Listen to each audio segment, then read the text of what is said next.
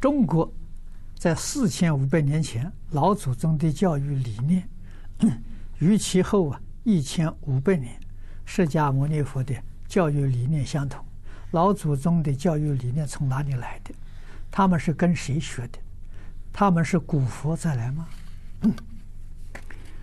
说古佛再来，理上讲得通，事上找不到根据。啊，那么我们可以说，那些人心地很纯，啊，心地很纯，忠厚，就能够啊看到宇宙的真相。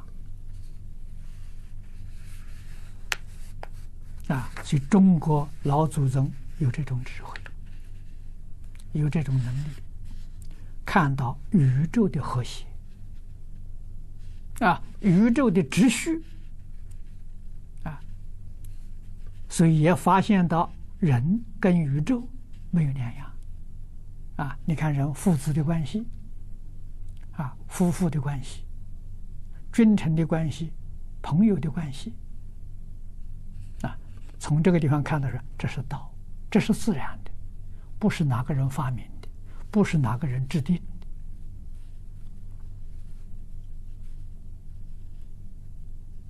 啊，父子的亲爱，这个我们讲的很很多很清楚。中国教育从这个地方建立的，这是教育的原点，就是父子的亲爱，天然，没人教他的。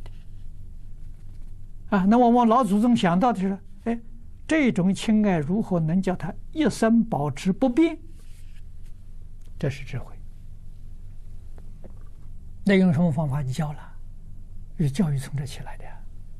如果不教，他会变。啊，为什么？他会染上不好的习性。啊，所谓是，少成若天性，习惯成自然。啊，人不可能不受环境的熏染。啊，所以是近朱者赤，近墨者黑。啊，那么有这个事，这种事情事实存在，那教育就非常重要。教育的目的就是防范，让他避免不善的熏染，啊，能够永远保持着道德的标准，这是教育。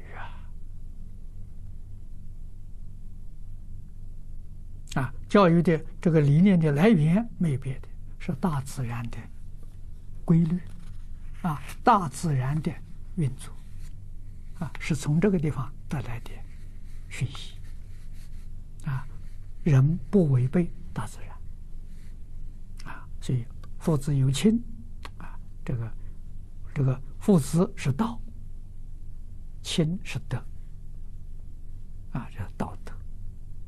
顺其自然就是德。啊，君臣有义啊，义是礼，合礼，我们如理如法。啊，合法合理合情啊，这是义呀啊，朋友有信啊，长幼有序啊，这个都是顺。啊，顺。他就和谐啊，宇宙和谐，家庭和谐啊。如果是违背了，家就不和了，社会就动乱了啊。那么现在我们这个东西丢了一百年了，今天社会这个乱象，这不是正常的吗？如果社会还像从前那个样子，那何必要教育？不要了吗？啊，就这样想起了教育的功能，啊，是多么大！啊，教育是我们的社会呀迫切的需要。